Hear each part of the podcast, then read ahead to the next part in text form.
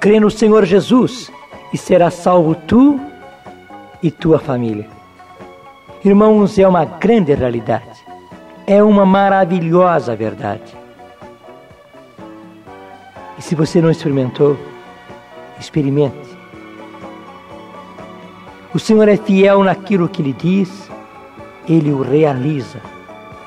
Então, irmãos, coloquemos no Senhor toda a nossa confiança e creiamos. Sim, creiamos no Senhor Jesus. Ele vai cuidar dos nossos. Ele vai cuidar da nossa família. Ele vai cuidar das pessoas que nós amamos.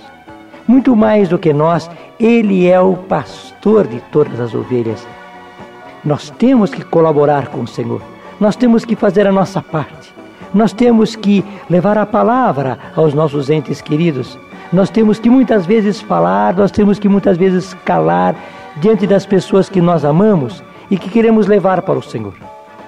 Nós temos que rezar, rezar muito.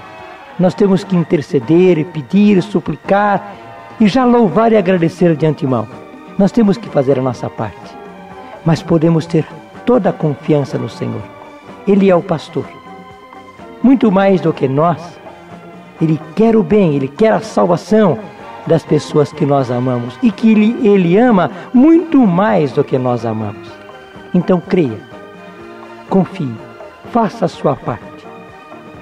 Crê no Senhor Jesus e será salvo tu e tua família.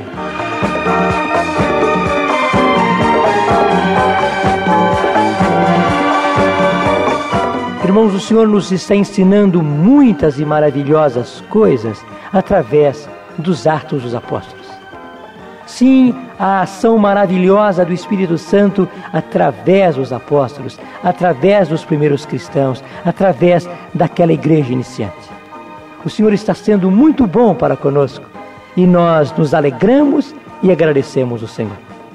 E tome conosco hoje mais uma vez Atos dos Apóstolos, capítulo 16.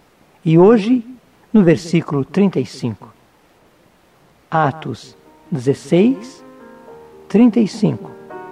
E acompanhe a leitura.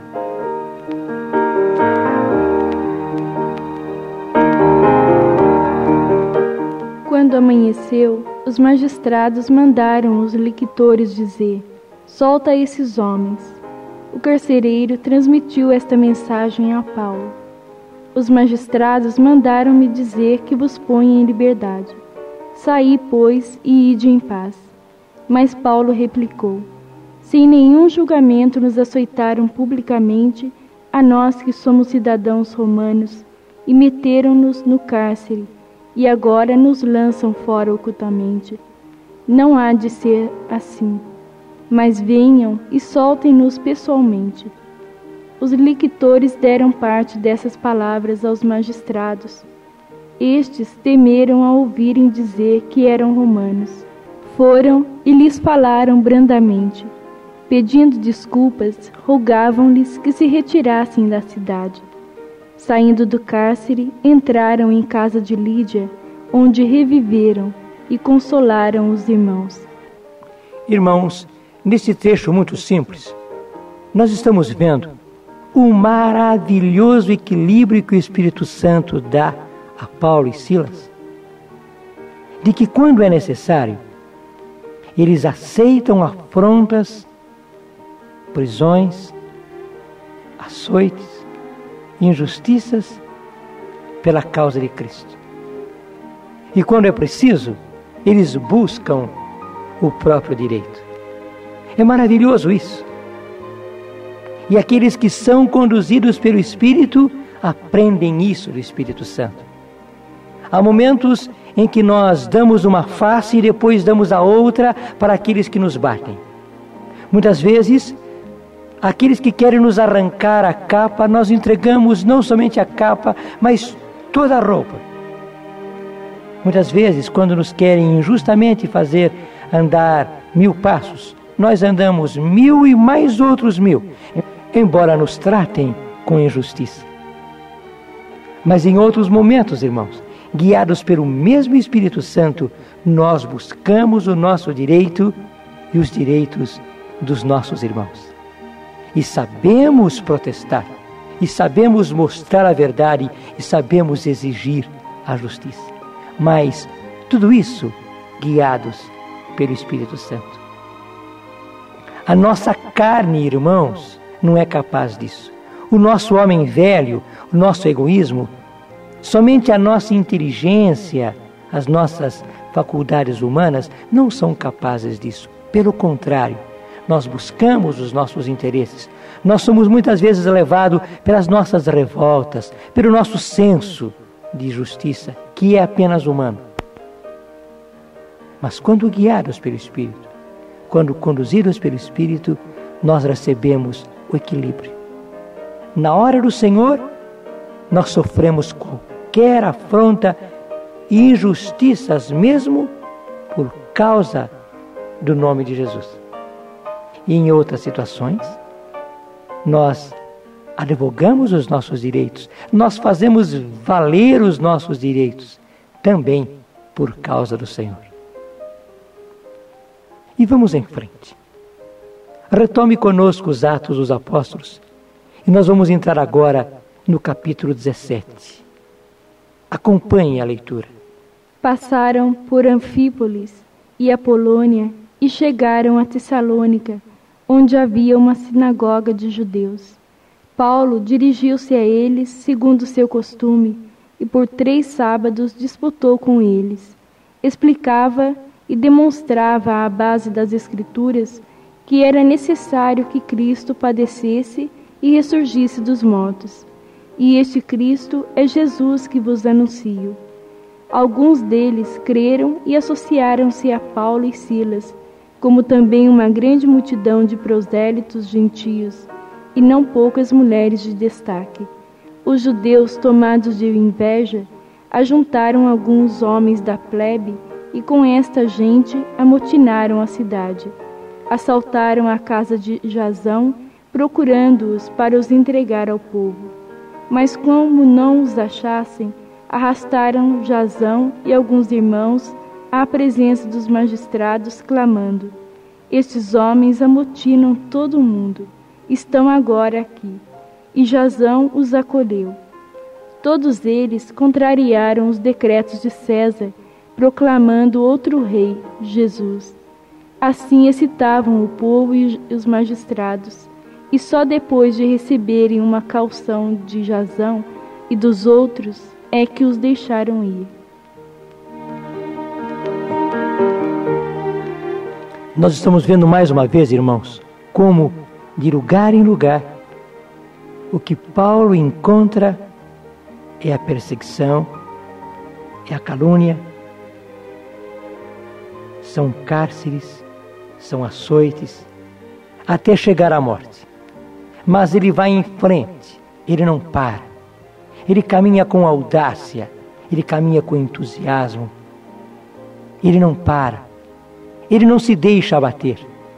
Existe dentro dele um fogo, um fogo que o leva a pregar e anunciar a causa de Jesus, o Evangelho de Jesus, a doutrina de Jesus, a vida nova do Senhor apesar de todas as contradições, apesar de todas as perseguições. Ele tem a certeza que não há portas fechadas para o Evangelho e vai em frente. Se o impedem aqui, ele vai para outro lugar. Se lhe fecham uma porta aqui, ele entra por outra. É maravilhoso isso, irmãos. E esta audácia, esta coragem, o Senhor quer dar a nós. E principalmente nos tempos de hoje, nós precisamos ter esta coragem, esta constância, esse ardor de Paulo. Nesses tempos em que parece que as portas se fecham, nós precisamos ter a certeza do Senhor. Não há portas fechadas para o Evangelho. E nós não podemos temer o sofrimento, irmãos. O nosso Deus, o nosso Rei, o nosso mestre foi à frente com a sua cruz às costas. E o discípulo não é maior do que o mestre. Se trataram assim ao nosso Deus, ao nosso Rei, ao nosso Mestre, como não haverão de tratar a nós? E sem medo, sem nenhum temor, é preciso que nós caminhemos em frente, empunhando a bandeira de Jesus, levando em frente a verdadeira e única doutrina do Senhor, sem nada temer. É preciso que ele seja conhecido, é preciso que ele reine. E nós nos unimos a Jesus e vamos em frente com ele, e nada tememos, o Senhor está conosco.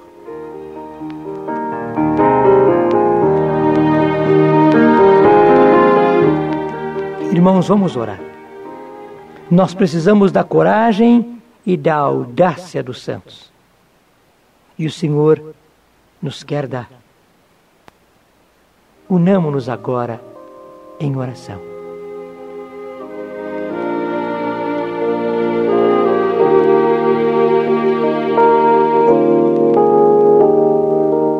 E nós podemos perceber, Senhor, que era a Ti, Jesus, que fostes crucificado, que fostes morto e que ressuscitastes, que Paulo e Silas pregavam.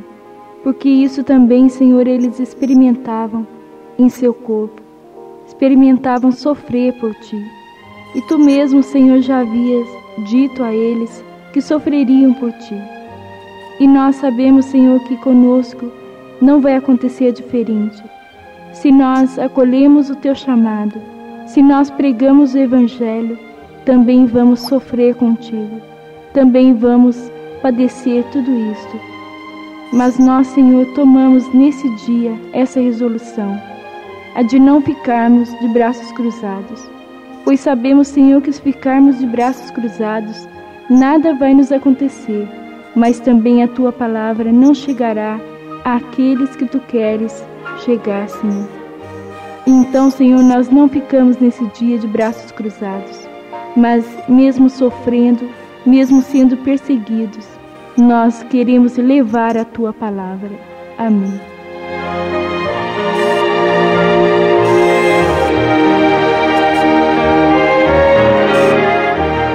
Quem nos separará do amor de Cristo? A tribulação? a angústia, a perseguição, a fome, a nudez, o perigo, a espada. Não, mas em todas essas coisas somos mais que vencedores por causa daquele que nos amou.